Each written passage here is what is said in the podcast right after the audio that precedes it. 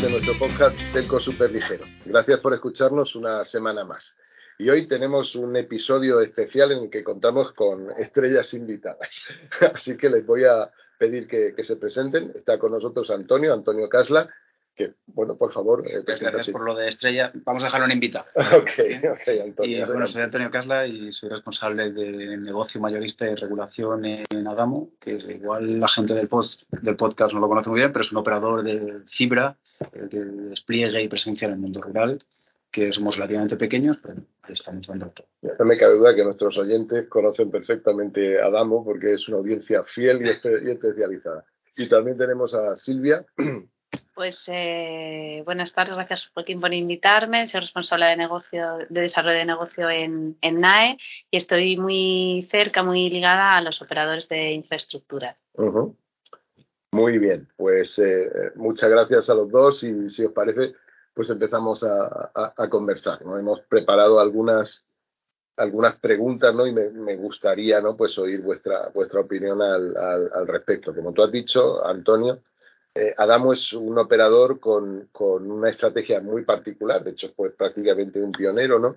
en llevar eh, fibra a escala en volúmenes razonablemente importantes ¿no? pues a, zonas eh, rurales. ¿no?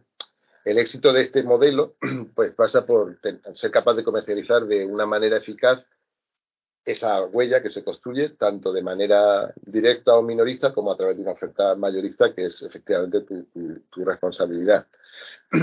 Insisto, Adamo ha sido un pionero en eso y de hecho fuisteis el primer operador en llegar a firmar un acuerdo eh, con Telefónica, con el gran, con el gran gigante, ¿no? Para que Telefónica usara vuestra, vuestra huella, ¿no? Antonio, Silvia, ¿no? ¿Cuáles han sido ¿no? las claves de, la estrategia de, Adamo, ¿no? Eh, cuál debe ser el papel de, una oferta de mayorista de fibra en, un entorno como este, ¿no? como el que estamos describiendo.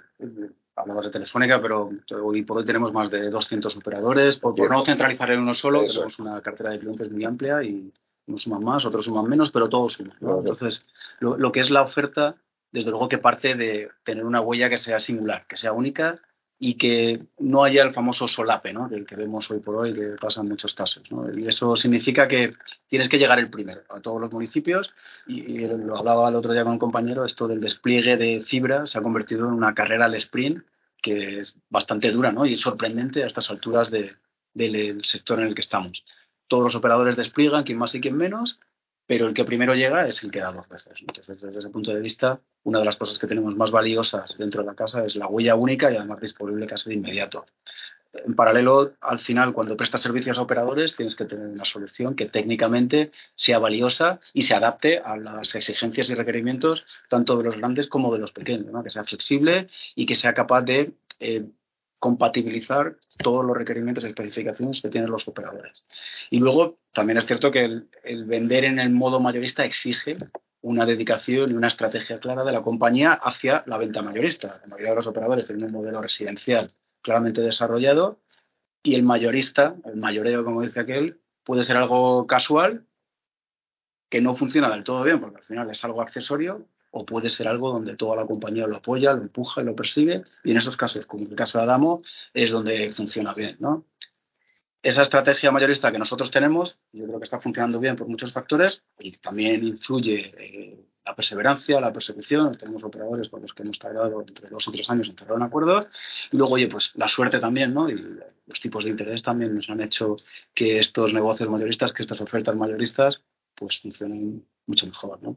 Sobre cómo es la oferta, yo creo que Silvia igual nos puede echar una mano porque ha estado involucrada. Uno de los puntos clave, ya los comentaba, ¿no, Antonio? Al final hay que adaptarse a los grandes y a los pequeños, a los que están, a los que quieren una oferta mayorista en una localidad concreta o a los que quieren una oferta mayorista a nivel nacional. Esto obviamente no siempre es fácil, es, es una gestión muy complicada de tiempo de trabajo, pero al final hay que tener eh, un plan de trabajo estructurado y, o sobre todo saber hacia quién quieres dirigirte, hacia unos o hacia otros. Si es capaz de darlo todo perfecto o enfocarte en a quién realmente puedes dar el servicio. No por querer ir a todos vas a, vas a conseguirlo. A veces es mejor focalizarse en los pequeños y con eso sería suficiente. ¿no? Pero ligado también con esto, eh, eh, digamos, mucho con la planificación, ¿no? Con hitos a corto plazo para asegurar ese éxito, porque al final es un despliegue complicado, cada operador tiene sus casuísticas y al final no tiene, tienes que conectar y los dos tienen que hablar el mismo idioma, ¿no? Los dos tienen que entenderse.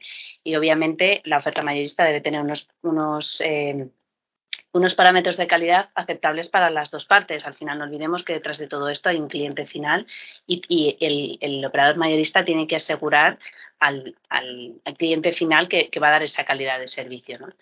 Y bueno, luego ya un poco más ligado con, la parte técnica, al final también tienes que, dar un servicio similar al que da el, operador, es decir, que tienes que estar a la última en, la tecnología, en estrategias y da XFSPON, en velocidades, tienes que ir muy de la mano y yo creo que la, parte esta que comentaba Antonio, ¿no? de que al final es un proceso largo, en este proceso largo también se genera confianza por las dos partes y también se trabaja conjuntamente para evolucionar esa red y, dar, y poder dar un, buen servicio al cliente final, que es de lo que se trata, claro. Ok, efectivamente, tú lo has eh, dicho Silvia y, tú también Antonio, pues hay mucho todavía ¿no? de construir relaciones one to one con jugadores muy, muy diferentes ¿no? en, en, este, en este ecosistema y luego también hay una complejidad técnica que no es menor, ¿no? Cómo nos transferimos las huellas, ¿no? Está el fabuloso mundo de las direcciones o, los escales, de lo que tanto hemos oído, hemos oído hablar, ¿no? Y luego los propios interfaces, ¿no? Pues para la activación, la presión del servicio, la operación y el, el mantenimiento y bueno, la, la, ejecución de los contratos, pero lo cierto, eh, eh, lo, habéis dicho, la clave es tener pues eso, una red ¿no? que esté a la altura ¿no? de lo que espera pues cualquier cualquier vendedor minorista, ¿no? Eso incluye pues eh, acometidas de un tipo, ¿no? Incluye XGSPON, bueno, incluye... Electrónica, las cajas. Ser capaz de conectarte, de hablarte, de entenderte, de generar incidencias, todo lo que conlleva la operación. Efectivamente, efectivamente. Y de hecho, pues como decíamos, ¿no? Tú lo has dicho, son 200 acuerdos, ¿no? Los que tenéis. más de 200 acuerdos grandes y pequeños, cada uno es particular y con unas condiciones comerciales que tratamos en la medida de lo posible que se ajusten al interés estratégico comercial de cada uno de los operadores. En esos 200, claro, hay de todo, desde gigantes hasta operadores súper locales. De todo tipo. Estupendo. Ahí, en todo esto del, del, despliegue rural, que es fundamentalmente lo que estamos hablando, donde efectivamente pues uno puede construir esa huella única, ¿no? Están eh, eh, el programa este del, del, gobierno, del, del Estado, eh, los únicos banda ancha, ¿no? Los, antiguos PEVA, ¿no? y también, pues, lo que está haciendo ahora Telefónica, o lo que ha hecho Telefónica con Blue Vía, ¿no? Que ha, de alguna forma, hecho un carve de una parte de su, de su, de su huella. ¿Qué papel están teniendo estos programas?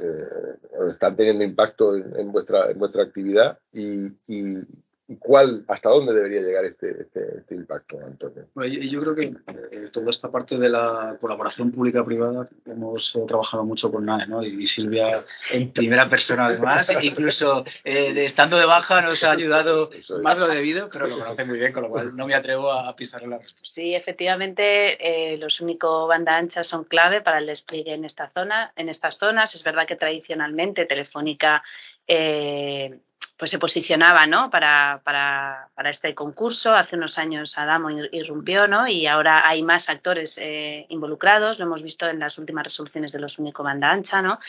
Eh, cómo cada vez despierta más interés y despierta más interés porque al final, como comentaba Antonio, es un despliegue único, hay que llegar el primero y ya son hogares muy costosos, ¿no? Son los últimos hogares que quedan por construir en todo el territorio nacional. Entonces, eh, cuanta más ayuda se reciba, obviamente se puede rentabilizar ese hogar, ¿no? Es verdad que las ayudas están, están muy reñidas. Es un proceso, bueno, pues que eh, comenzó con los único banda ancha, eh, hace dos años, antiguamente como comentabais los PEVA. Y la complejidad de esto no solamente es ganar el concurso, ¿no? Sino luego hacer el posterior seguimiento a lo largo de los años para asegurar que esos hogares se construyen y, que, y, poder rentabilizarlos, ¿no? Porque las ayudas, todos sabemos que las ayudas que no, se, que no se consumen hay que devolverlas. Al final aquí cada euro cuenta para estos despliegues tan singulares y tan remotos. Y comentaba que empezamos con los únicos banda ancha, yo creo que luego vamos a comentarlo, ¿no? Los, los únicos 5G y los únicos 5G 5G backhaul, que es una buena noticia, ¿no? Que, que se esté apostando por este tipo de ayudas para lograr la conectividad eh, más remota ¿no? y, y, conectar hasta el último pueblo del territorio nacional. Sí, y yo creo que también es muy relevante el impacto que, que están teniendo, ¿no? Y, yo creo que creo que tenemos que sentirnos todos orgullosos y orgullosas de, en este caso, ser españoles, porque el despliegue de fibra está al primer nivel mundial. Y, yo creo que eso es una realidad y creo que es eh, gracias a la colaboración con las administraciones, el impulso que han tenido y también la participación de los operadores, ya sea a través de fondos, de accionistas, etcétera. Y yo creo que eso ha funcionado muy bien. Y, es curioso, no, no quiero eh, dar muchos datos, pero el otro día hablaba con un amigo de un país de la Unión Europea, que vive en una capital de la Unión Europea, que me decía que algunas partes de esta capital de la Unión Europea sería en España Greenfield. O sea, algo impensable. Es decir, que hay partes en Madrid que son Greenfield es algo que, no pasa. Es decir, hay que irse a sitios muy despoblados para encontrarnos con esta casuística. ¿no? Entonces, yo, creo que se está haciendo bien, que desde luego está siendo un éxito y que el objetivo es cerrar esa brecha digital. ¿no? Quien más, quien menos conoce pueblos de esta famosa España vaciada, que hablamos así tirando de tópicos, pero yo soy de un pueblo de Segovia en el que eh, no hay ni cabina telefónica. Entonces, creo que a, través de estas ayudas y, y, del esfuerzo de los operadores, esta colaboración público-privada, se está llevando a muchos municipios donde antes no había una solución de conexión, una conectividad de primer nivel, tanto en lo que es la oferta, soluciones desde 100 megas hasta 1G, con televisión, sin televisión, con Netflix, con no Netflix, pero que además eh, no solamente hablamos de servicios, sino también de precio. Y hay que tener en cuenta que desgraciadamente en estas zonas pues eh, el poder adquisitivo de la gente no es tan grande. Entonces es sorprendente como estamos haciendo a través de estas ayudas llevar a pequeños municipios un nivel de competencia y de servicios como el que pueda ser en Madrid, Barcelona, Sevilla, Valencia. Y eso yo, creo que también es muy relevante, ¿no? darle a, estas personas de estas zonas más desfavorecidas un nivel de conectividad, tanto por servicio como precio, de primer orden, creo que es algo de lo que tenemos que estar orgullosos. Y que además también es trasladable a la parte de empresas. ¿no? Estamos llevando conectividad de primer orden a zonas en las que hay empresas que hasta ahora no se podían plantear dar servicios por falta de capacidad y que ahora, gracias a las soluciones de fibra, pueden acceder a un mercado que antes no podían. ¿no? Por lo cual yo creo que entre todos el impacto estamos haciendo que sea muy positivo y que poco a poco, ¿no? porque es poco a poco, la brecha digital que existe se esté cerrando. Y uno de los, de los puntos también muy buenos que tienen estos único banda ancha es eh, el que luego abras esas, esos hogares a los que llegas, ¿no? En esa oferta mayorista, precisamente lo que comentabas. Al final conectas los pueblos más vaciados, pero que no solamente con una solución única, ¿no? Cuando ya eres capaz de conseguir esos acuerdos con otros operadores, al final el que está, la persona que está en el, en el, o la empresa que está en el pueblo más remoto tiene varias opciones, ¿no? No solamente es tradicionalmente llegaba uno al pueblo y a eso le tenías que contratar, ¿no? Sino que esto te permite precisamente que haya más ofertas en, en esas poblaciones.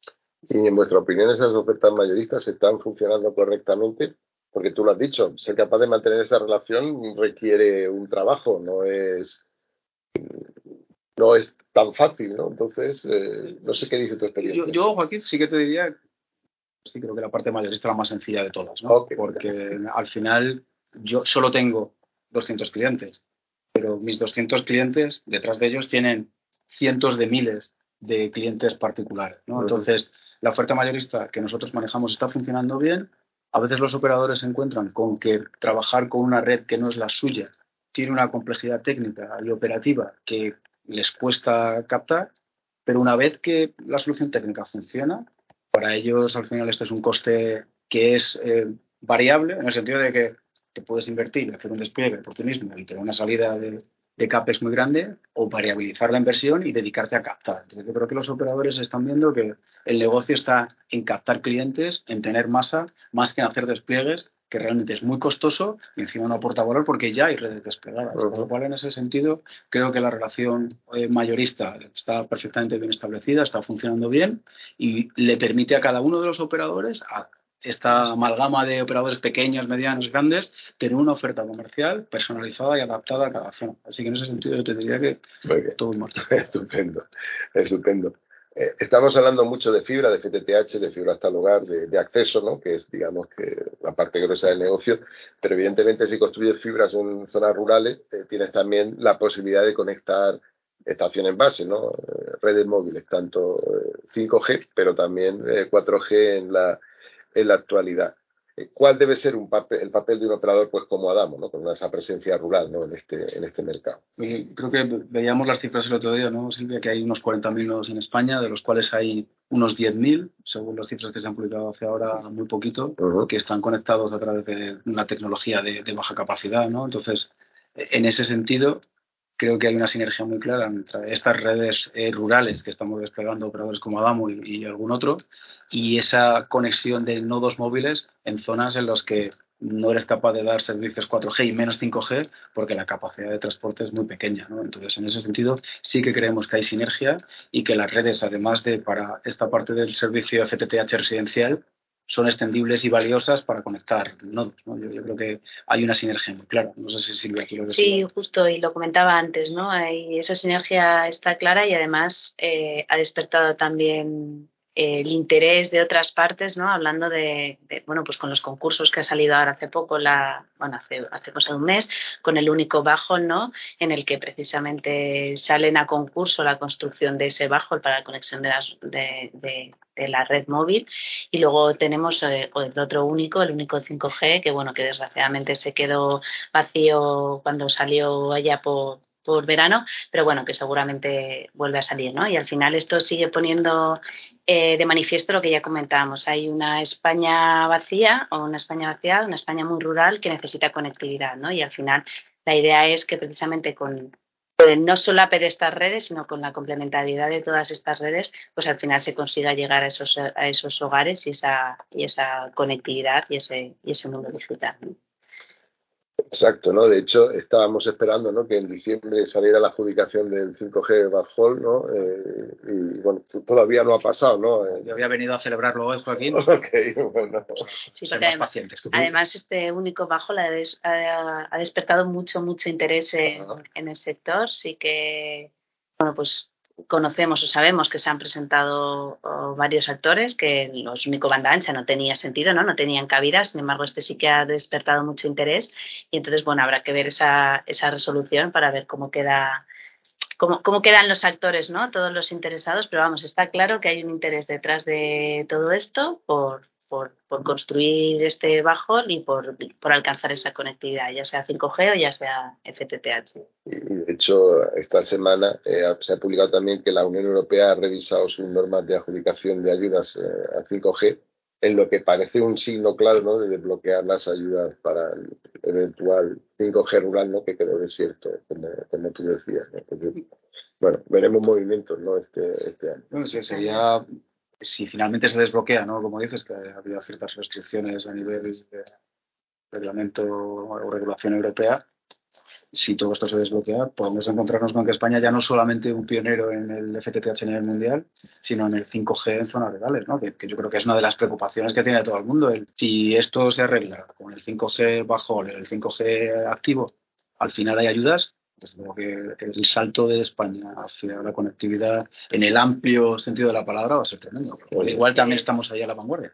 Sí, porque de hecho, efectivamente, al igual que estamos a la vanguardia del FTTH, no lo estamos tanto en ese despliegue 5G, como comentabas Antonio, siempre el 80% ¿no? del 5G de la población en los grandes núcleos y qué pasa con el resto. Entonces es aquí precisamente donde donde hay que ayudar y donde hay que invertir para, para rentabilizar, porque esto no deja de ser al final un negocio, está claro. Bueno, sí, claro, es un negocio que es bueno para la sociedad, ¿no? O eso, eso es lo que, exacto, es lo que tratamos de, construir. Eh, volviendo un poco al tema de la fibra, vamos aquí a abordar, a, eh, yo creo que es una, una, de las preguntas clave, ¿no? Y tú ya lo has tocado antes, eh, Antonio, ¿no? según como se cuente, según los datos oficiales de la, de la CNMC y del Ministerio, en España hay cerca de 70 millones de sockets, de puertos de fibra instalados. Eh, y de esos 70 millones, casi 13, en realidad 8 en este momento, con, digamos que con el nuevo cómputo de, de Digi, eh, están en la categoría de otros que incluyen los, puertos de, de, de Adana. ¿no?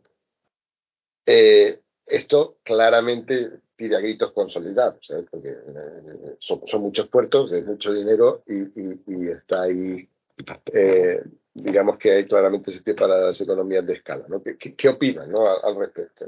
Bueno, sí, sí, es eh, mucha segunda residencia, ¿no? Son 68 millones de euros. Exacto, Pero bueno, yo, creo que este tema del solape creo que es una preocupación de todo el sector, porque al final es dinero que se está quemando y se está hundiendo. ¿no? Creo que para los accionistas y para los operadores en general no tiene sentido que haya tantas redes. Pero también es cierto que esto se da sobre todo en las zonas más eh, densas, grandes ciudades, donde el solape sí que es relevante porque en las zonas eh, rurales esto no pasa tanto. Y no pasa tanto por un motivo fundamental y es que el despliegue en estas zonas es complicado. Es caro, exige tener una red, un bajol. Eh, el otro día nuestro director de despliegue hablaba de que el costo de desplegar en zonas rurales es hasta 15 veces más caro. Con lo cual yo, creo que las alegrías para el solape en estas zonas es, eh, son menores. La, gente a la hora de invertir dinero ahí yo creo que es más sensata. ¿no? Y, y luego también, lo hablábamos antes, si te ahorro una inversión para desplegar un municipio donde yo ya tengo mi red porque te abro la red, oye, pues qué necesidad de gastarme el dinero en desplegar red cuando lo puedo invertir en captar clientes, que es de lo que se trata, ¿no? Entonces, en ese sentido, yo creo que proyectos como Adamo y algún otro sí que favorecen que no se esté produciendo ese solape en las zonas rurales, también siendo honesto, el coste que tiene, ¿no? Eh, con respecto a qué va a pasar en el futuro, pues eh, no sé, estando en las oficinas de NAE, pues me atrevo a, dar una respuesta. Seguramente la respuesta que dé hoy, mañana ya no sea válida porque haya cambiado algo. Pero sí que tengo la sensación, y luego Silvia, dime si tú lo compartes, ¿no? de que hay un hueco para un segundo gran proveedor mayorista alternativo a el Telefónica Blue que se está montando ahora. Telefónica es uno de los operadores más eh, eh, exitosos en el mundo mayorista y lo está haciendo muy bien desde hace años y en esto de la fibra igual, pero creo que sí que hay una oportunidad para que surja alguien que tenga una oferta mayorista con un volumen de hogares eh, elevado tanto en las zonas urbanas como en las zonas rurales y pueda abrir todavía más el mercado a otros eh, que quieran entrar. Y, esto va un poco en contra de esa concentración que se está produciendo en el mundo de los operadores. ¿no? Se suponía que reduciendo el número de operadores habría unas reglas de mercado un poquito más vamos a decirlo, sensatas, pero bueno, si se abren ofertas, redes mayoristas que permiten que otros actores eh, accedan a precios más bajos, igual seguimos teniendo este mercado tan activo y del que de nuevo nos, tenemos que sentir orgullosos por el nivel de competencia que tienen. Eh, no lo sé. Silvia, no sé qué opinas de. Sí, yo estaba acordando de cuando Joaquín hace tres años empezó a hablar del telco superlucero, ¿no? que luego dio nombre a este, a este podcast, en el que hablábamos precisamente eso, ¿no? de, de la parte de servicios y de la parte infra.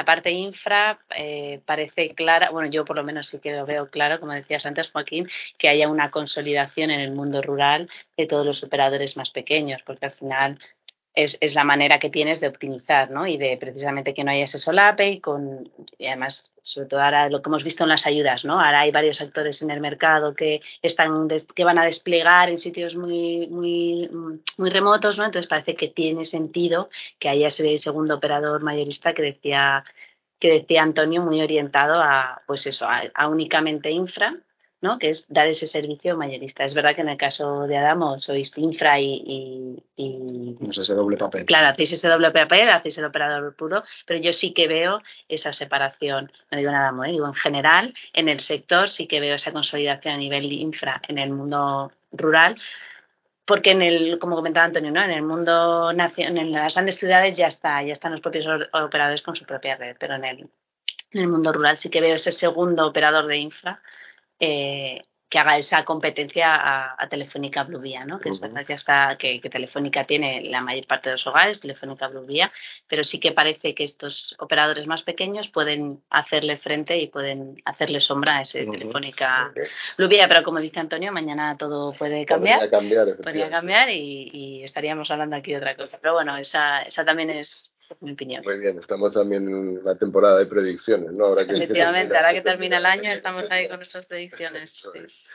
Muy bien, estupendo. Sí, yo estoy de acuerdo con vosotros. Veo también una oportunidad de consolidación clara y me gustaría ver efectivamente dos grandes operadores compitiendo en infraestructura en, más o menos en zonas rurales con poco solape, ¿no? Porque es lo que parece que tiene sentido, ¿no? Y que garantizaría que la fibra pues llegara hasta el último rincón, ¿no? Que es el objetivo, ¿no? que, que, tiene, que tiene el, gobierno. Y luego ver si esto también tiene sentido en el mundo móvil, porque estamos hablando mucho del mundo fijo, ¿no? Y a ver también hacia dónde va el mundo móvil y si va de la mano. Sí, sí, sí. Bueno, ya que hacemos predicciones del 23, bueno, esto va para más años, ¿no? Pero esto sí que lo hemos comentado varias veces. oye, tiene sentido al final que hay un operador de infra de FTTH y de, y, de móvil, ¿no? Para dar oferta mayorista. Pues no lo sé. parece, o, o según yo lo visualizo, sí que tiene sentido. Ahora, estoy de acuerdo que es muy arriesgado y que muchas cosas tienen que pasar por el camino y que es largo el camino que hay que andar. E-, eso va, va, va para largo, va, para largo. Va, a dar alguna vuelta más, ¿no? aunque tenga, tenga sentido efectivamente. Muy bien, perfecto. Pues eh, yo creo que ha sido una conversación muy interesante. Eh, eh, si queréis añadir algo, pues este es el momento. Bueno, de nuevo agradeceros la, la invitación, por estar aquí y por hacerlo tan agradable. Esperamos no haber dicho ninguna burrada, especialmente las predicciones. bueno, nos hemos pasado de freno. Muy Nada, muchas gracias Joaquín y encantada de acompañarte una semana más en el podcast. Muy bien, estupendo. Pues eh, muchas gracias a todos, eh, gracias por escucharnos, eh, nos hablamos.